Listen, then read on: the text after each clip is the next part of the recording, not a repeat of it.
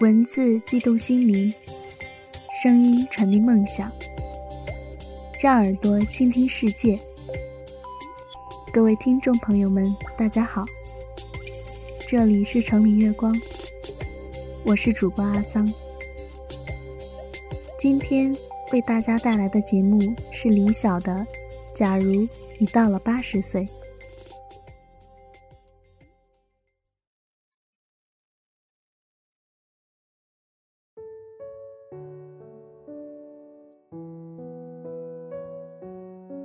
假如你到了八十岁，有这个假如吗？肯定有，我信。活到八十岁，你的牙齿还有多少颗？我还愿意为你炖汤。灶台上那紫色的砂锅，在时光里。缓慢老去，再过五百年，也许它就是一件文物了。我肯定不能再活五百年了。五百年后，会有谁从时光的厚土里恢复我们相爱时存储的记忆？有人说。我们用肉眼望见星星的光，其实是几万年前发射出来的。五百年后，我们的生命又在哪里的世界奔跑？活到八十岁，在老屋里，你也许会攀着墙根，朝我缓缓走来。一瞬间，我会幻化出你二十岁的身影，闻到你当年麝香一样的气息。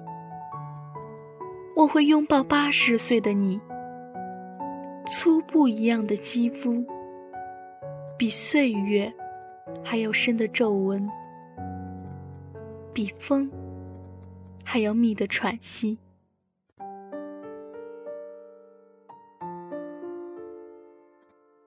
亲爱的老太婆啊，我也许无法保证，我不会朝大街上的美女打望，我不会停止冲动，给一个少女写诗，甚至我心血来潮，拄着拐杖去跟别人约会。